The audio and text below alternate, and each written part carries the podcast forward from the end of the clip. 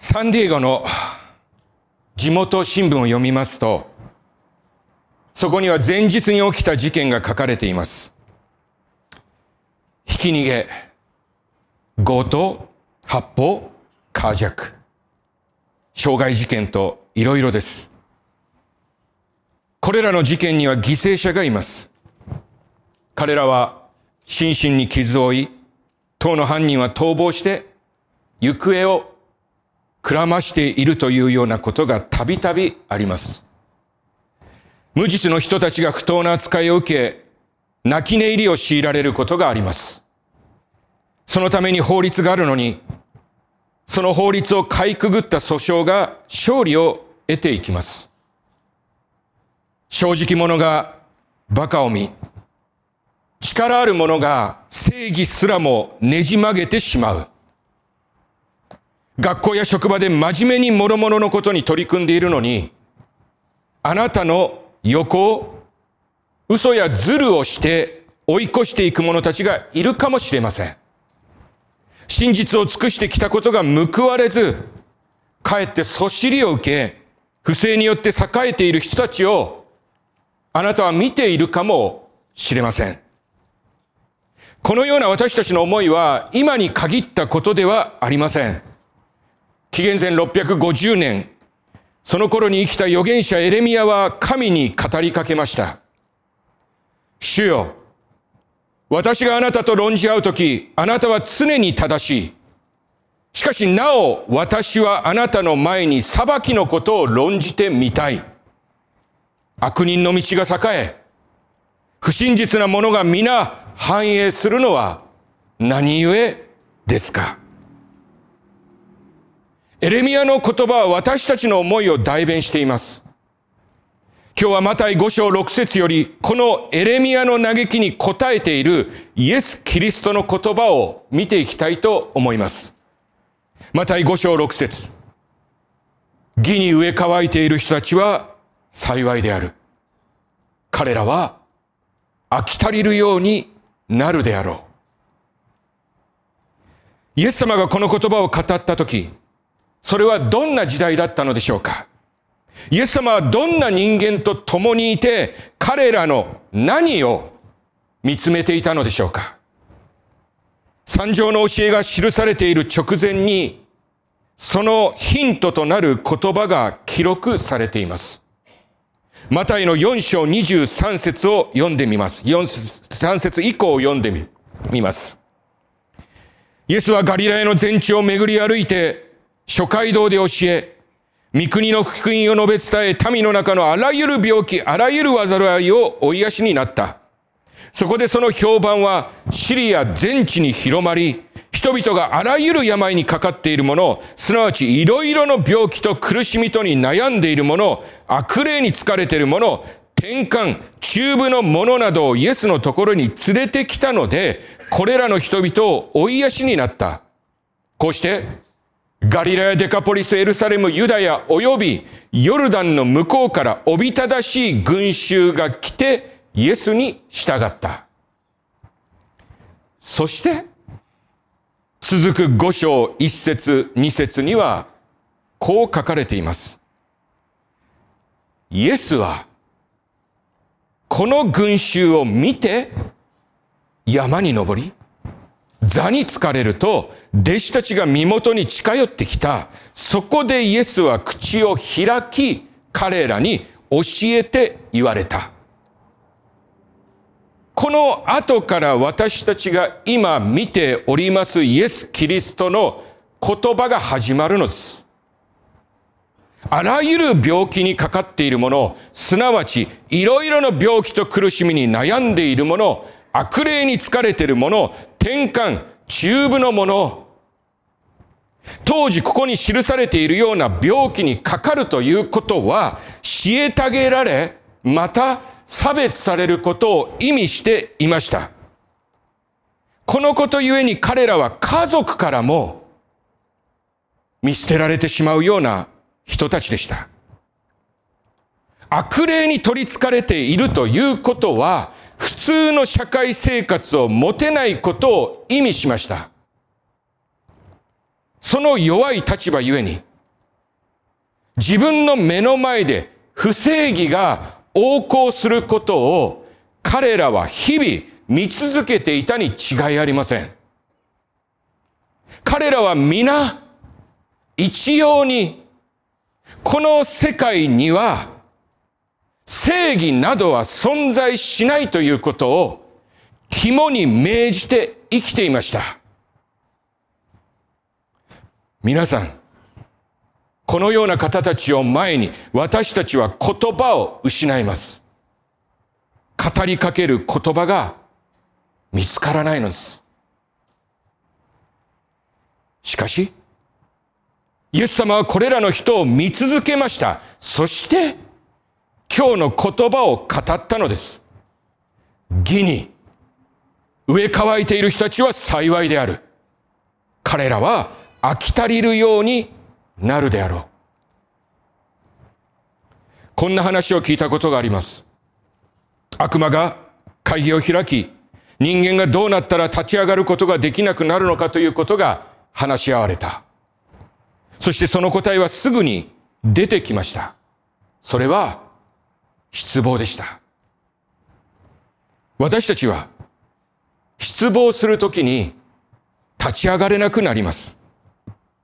この世界には正義などはないのだ。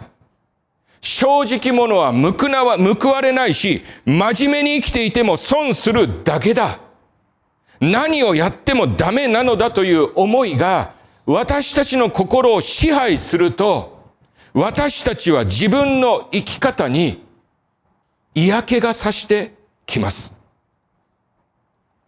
そうなると自分の人生を大切にすることができなくなり、やけになります。時期という字は自分を捨てるという字です。まさしくイエス様が向き合っている人たちは、そんな生き方に陥っていたのではないかと想像します。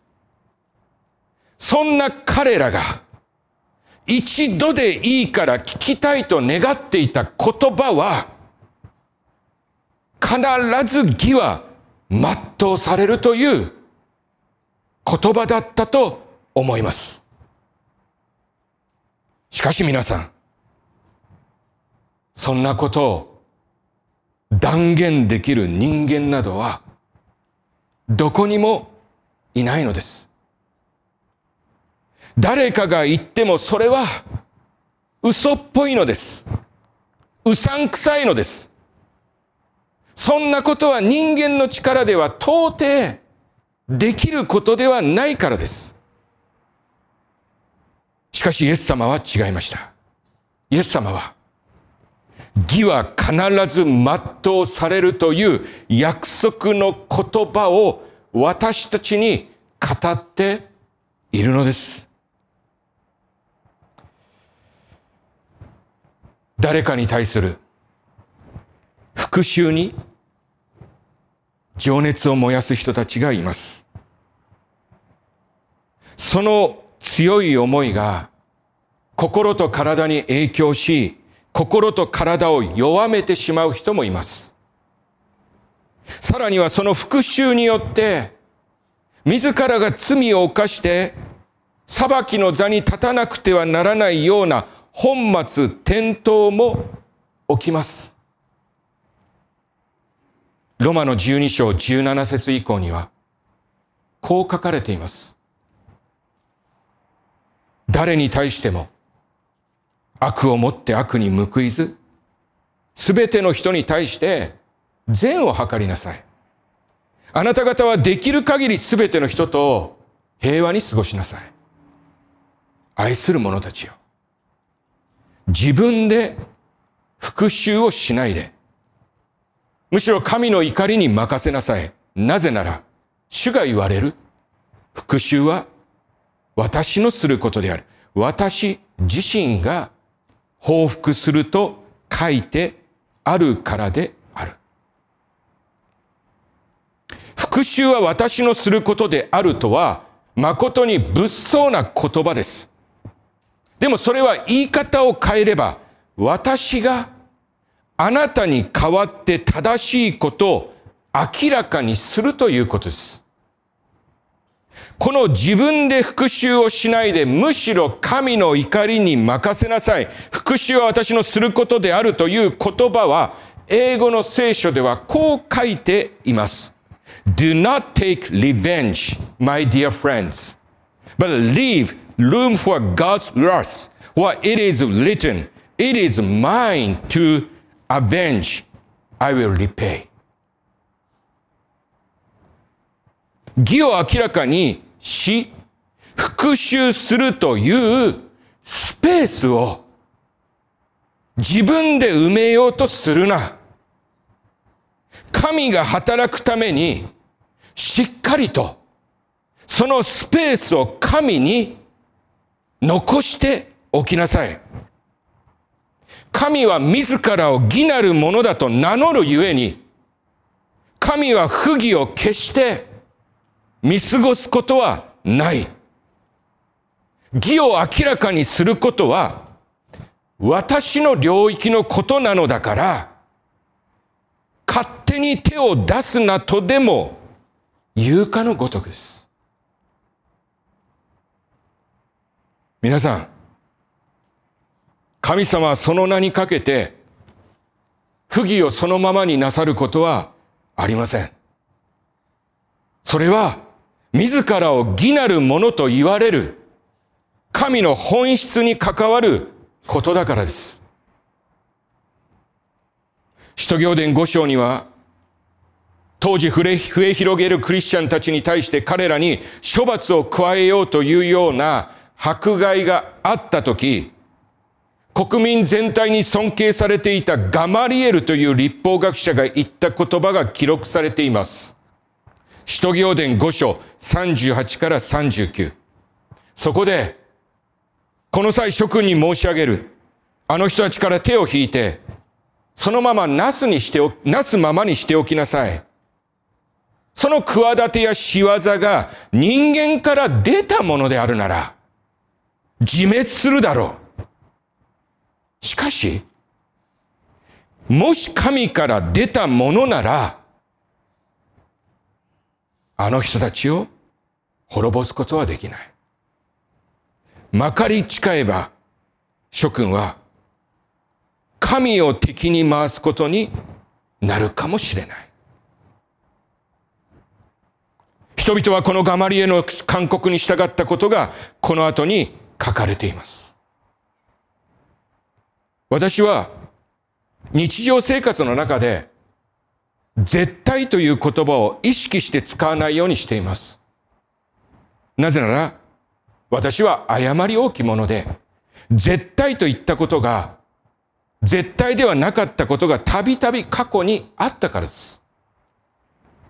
しかし今日は、この度、この言葉を使わせていただきます。主にある皆さん、私たちがこの世界で絶対に敵にしてはならない相手は誰ですか？あなたを訴えるものですか？あなたを罵るものですか？いいえ、私たちが絶対に敵にしてはならない相手は神です。このお方を前に私たちに勝ち目はありません。全くありません。そして言い方を変えれば、その神が私たちの側にいてくれるのなら、すなわち、神が私たちの味方であるなら、私たちは大丈夫です。パウロが書いているではありませんか？ローマ8章31から33。それでは、これらのことについて何と言おうか。もし、神が私たちの味方であるなら、誰が私たちに敵し得ようか。ご自身の御子をさえ惜しまないで、私たちすべてのもののために死に渡されたことが、方がどうして御子のみならず万物をも賜らないことがあろうか。誰が神の選ばれた者たちを訴えるのか。神は彼らを義とされるのである。主にある皆さん、人生の勝利の秘訣は、神を味方として生きることです。これ以外にありません。しかし、こうお話ししても、でもなかなかそんなことは起きないではないかという方がいます。そんな方のために、さらにもう一つの聖書箇所を開きましょう。ルカ16章の19から31節まず19節から21節ある金持ちがいた。彼は紫の衣や細布を着て、毎日贅沢に遊び暮らしていた。ところがラザロという貧しい人が全身出来物で覆われ、この金持ちの玄関の前に座り、その食卓から落ちるもので上をしのごうと望んでいた。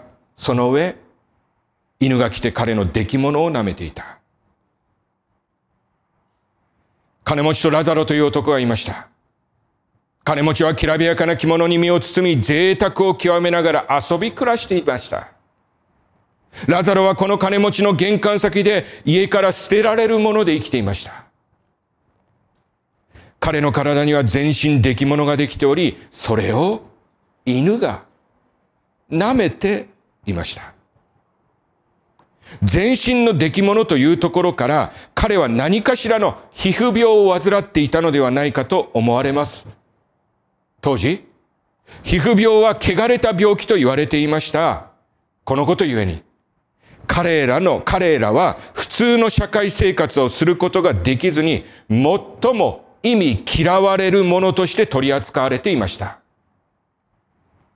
ということはどういうことかと言いますと、この世界はラザロにとりまして、誰も自分を正当に扱ってくれない場所であったということです。ラザロにとって義という言葉は自分とは無関係の言葉であったに違いありません。この対照的な二人にあることが起きました。そう。この二人が死んだというんです。ルカ16章22。この貧しい人がついに死に、見つかいたちに連れられて油ブの懐に送られた金持ちも死んで葬られた。おそらく、ラザロが死んだ後、その晩、その日から、金持ちの玄関先から彼がいなくなったということを悲しむ人はいなかったことでしょう。多くの人たちは彼がいなくなったことにも気がつかなかったでしょう。もし彼を知る者がいたとしても、その人はこう思ったに違いない。彼は実に惨めな人生を送ったと。死ぬことに上も下もありません。金持ちも貧乏人もありません。ただ違いといえば聖書は、ラザロは死にと書いてあることに対して、金持ちについては、金持ちは死んで葬られと書かれているということです。おそらくラザロの死体を引き取る人はおらず、彼はどこかに遺棄され、金持ちの方はその生前の財力ゆえに盛大な葬儀をしたということなのでしょう。皆さん、ここまでは私たちに身近なことです。そして、私たちはここまでを見届けて、彼らの人生をジャッジするのです。しかし、ここから先についての報告を私たちは聞いたことがありません。実際にこの先のことを説明できる人間はこの世界には誰もいないのです。主にある皆さん。聖書は、この先のことを、最も大切なこととして、私たちに語り続けているのです。イエス様はこの先のことについてこう語りかけ、語りました。22から24節。この貧しい人がついに死に、見つかいたちに連れられてアブラハムの懐に送られた。金持ちも死んで葬られた。そして読みにいて苦しみながら目を上げるとアブラハムとその懐にいるラザロとがはるかに見えた。そこで声を上げて言った。父、アブラハムよ、私を憐れんでください。ラザロをお使わしになって、その指先を水で濡らし、私の舌を冷やさせてください。私はこの火炎の中で苦しみもだえています。イエス様は言われた。ラザロは死後見つかいに連れられてアブラハムのもとへ金持ちは読みにいて苦しみながらアブラムの懐にいるラザロをはるかに見上げたという。さすがに金持ちも自分の家の玄関先にいるラザロのことを知っていたのでありましょう。声を上げて言いました。父アブラムよ。私を憐れんでください。ラザロを使わしてその指先を水で濡らして私の舌を冷やさせてください。私はこの火炎の中で苦しみも抱いています。彼は燃える炎の中で苦しんでいるというのです。自分の下に一滴の水が滴り落ちることだけで自分は慰められるというのです。一体それはどんな苦しみなんでしょうか？金持ちは死んで盛大にその葬儀がなされました人々はその人が残した財産について語りその棺の装飾について収められる墓が一等地にあることを語り合ったかもしれないしかしそんな言葉が取り交わされていたときに、当の金持ちは何をしていたのか。ラザロは誰にも気がつかれることなく死んだのです。その死体は野良犬やカラスに食べられてしまったかもしれない。それを見た人たちは言ったかもしれない。あいつは本当に惨めな男だった。ああはなりたくないものだ。そんな言葉が語られる時に、ラザロはどこにいて何をしていたのですか？アブラムは金持ちに言いました。25から26、子よ、思い出すがよいあなたは生前良いものを受け、ラザロの方は悪いものを受けた。しかし今ここでは彼ら慰められ、あなたは苦しもだえている。そればかりか私たちとあなた方との間に大きな淵が置いてあって、こちらからあなた方の方へと渡ろうと思ってもできないし、そちらから私たちの方へ越えてくることもできない。皆さん、私たちはこの金持ちとラザロが戦前どんな生き方をしていたのかは知りません。ただわかるのは、金持ちに神はなく、ラザロの人生には神がいたということです。財産や権力を持てば持つほど、私たちの心の王座から神は失われる傾向があります。かつてイエス様は言われました。また19、23から24、よく聞きなさい。飛んでいるものが天国に入るのは難しいものである。また、あなた方に言うが、飛んでいるものが神の国に入るよりは、ラクダが針の穴に通る方がもっと優しい。ラザロには何にもありませんでした。自分を守ってくるものはありませんでした。しかし、そのことゆえに、彼は神により頼んで生きたのでしょう。金持ちはその財力によって自分自身で義を立てることができたでしょう。強引に不義を義に変えることもできたでしょう。その彼の思いが彼の心から神を追い出したのです。それに対してラザロは路上で生活をしながら、ただ道を行き交う人たちの足元ばかりを眺めながら、義に植え替えていたでしょう。しかし、どんなに貧しくとも、ラザロの心には神様がいたことでしょう。彼には神以外に頼る存在はいなかったのです。そのような意味で、彼はここまでお話した最初の二つの幸いにも関与していました。また、五章三、心の貧しい人たちは幸いである。天国は彼らのものである。また、五章の四、悲しんでいる人たちは幸いである。彼らは慰められるであろう。彼が生前乾き求めていた義はまさしく今や全て解き明かされ、その完全な義によってラザロは飽き足りるようになったのです。時に私たちはこの世界の不義に対して、神は何もなさっていないのではないかと思うことがあります。なぜ神はこの不公平を見過ごしているのかと、そんな神なんか信じられるかと。もし私たちの世界において義が全うされていないというなら、最も賢い生き方は早々にやけになって悪賢く極力人にバレないように自分の欲求を満たして生きればいい。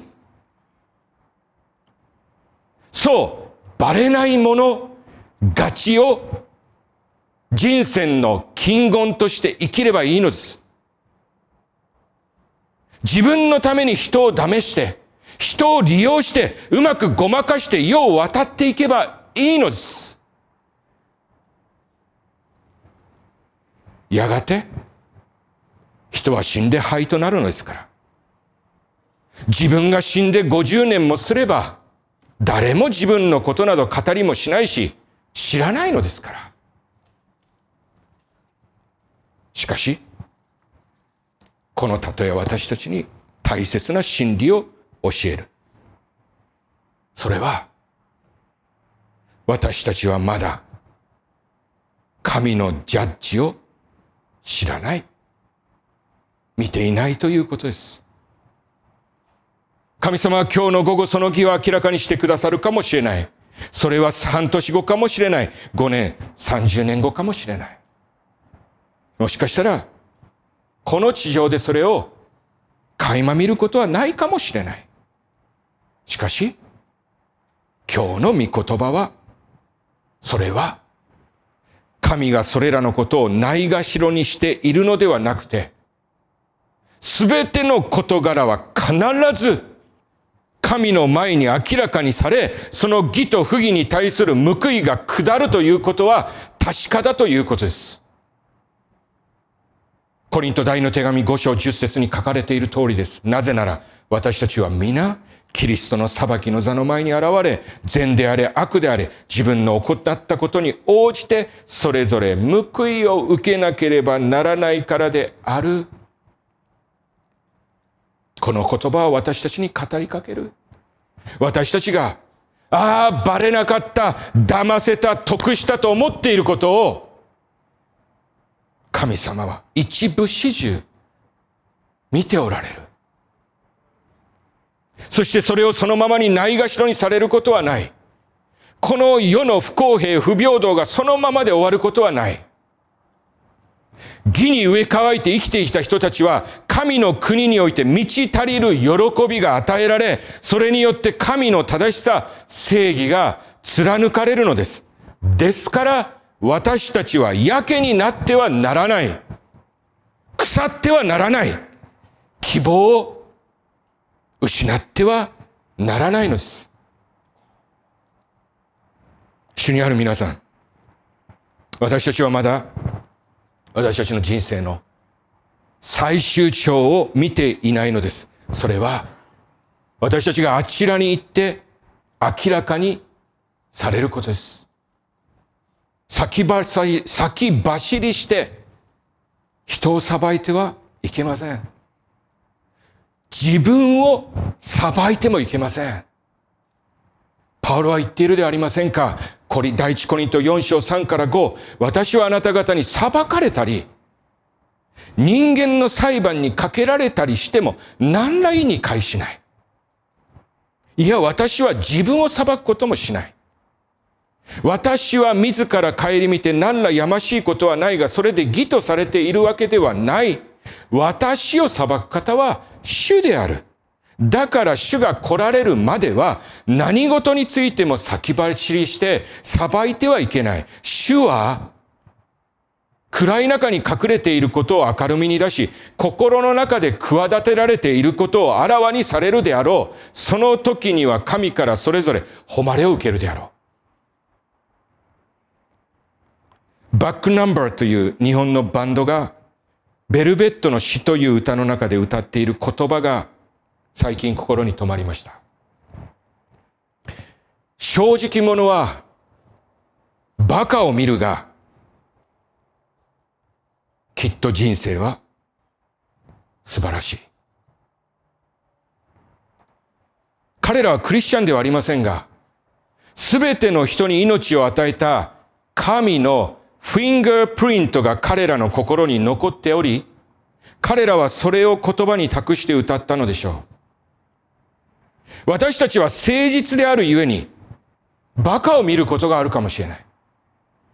しかし私たちは、神と共に素晴らしい人生を送りたい。その人生を選び取りたい。その人生はきっと素晴らしいものに違いない。パウロは言っている。第一コリント13、12。私たちは今は義に鏡に映して見るようにおぼろげに見ている。しかしその時には顔と顔と合わせて見るであろう。私たちの知るところは、今は一部分に過ぎない。しかしその時には私たちが完全に知られているように、完全に知るよ、知るであろう。主にある兄弟姉妹。結論を急いではなりません。私たちの人生においてしばしばしかねないことはこの結論のドアを無理やりに自力でこじ開けようとすることです。そしてそれがことをさらに複雑にします。神は必ずその義を明らかにされるのです。そしてその時のことについてパウロは私たちは完全に知ると言いました。主にある皆さん、どうぞ心に刻んでください。イエス様はその時に私たちは慰められ、飽き足りるとも言ったのです。まあ、なんとか納得しましたよ、神様。ではないのです。その神の義が明らかになるとき、私たちはその内容になんと皆さん、飽き足りるのです。ああ、主よ。わかりました。あの時私は苦しかったです。悔しくて涙が止まりませんでした。ああ、主よ。しかし、今、私は完全にわかりました。私は今、あなたの前で、すべてのことについてあなたがなしてくださったことを見聞きして、飽き足りています。主にある皆さん、この時が必ずやってくるんです。私たちの前途にはこのような世界があることを心に刻もうではありませんか。また五章六節義に植え乾いている人たちは幸いである。彼らは飽き足りるようになるであろう。主を前に、私たちに飽き足りる日が来ることを、そこから目を離さず、日々私たちの最善を生きていこうではありませんか。お祈りしましょう。Let's pray. 天の父なる神様、今日私たちは人間が断言することができない言葉に向き合いました。Heavenly Father, today we saw your word, which we cannot declare by our own authority. 義に植え乾いている人たちは幸いである。彼らは飽き足りるようになるであろう。Blessed those who are hunger and thirst, who are righteousness, who are they will be filled. この世において私たちは納得のいかない不正義を見ます。In this world, we see unrighteousness that we find hard to accept. 私たちは義に植え乾くものです。We hunger and thirst for righteousness. その私たちにあなたはこれらの不義をないがしろにされないということを今日再確認しました。Today we are reaffirmed that you do not neglect this injustice. どうか私たちがこのあなたの約束に固く立って生きることができますように、私たちに日ごとに必要な知恵と勇気を与えください。Please give us the wisdom and the courage we need so that we may live each day standing firm on your promise. これらの祈り、我らの主イエス・キリストの皆により祈ります。We pray these things in the name of our Lord Jesus Christ. Amen. 七七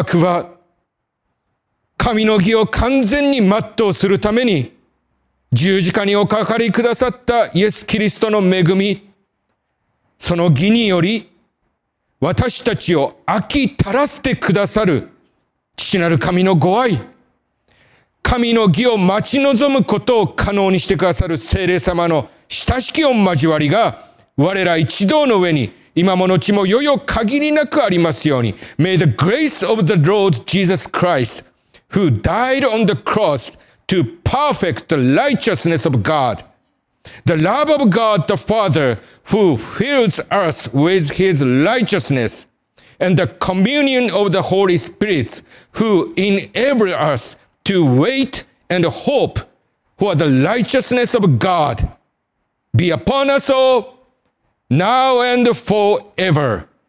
Amen.